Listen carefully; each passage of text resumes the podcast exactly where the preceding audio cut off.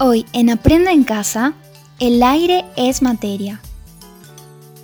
¿Sabías que el aire ocupa un lugar en el espacio? Y podemos sentir y observar ese espacio que ocupa cuando inflamos un globo, por ejemplo.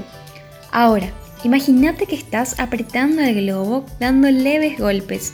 A medida que tus dedos tocan el globo, este se comprime, esparciendo el aire de adentro del globo en todas las direcciones. Luego, esa masa de aire y el tejido del globo te empujan el dedo hacia arriba, permitiendo que el globo vuelva a su forma y reacomoda el aire en su interior. El globo y el aire de adentro de él guardan energía potencial elástica al comprimirse y devuelven esa energía hacia vos al volver a su posición inicial.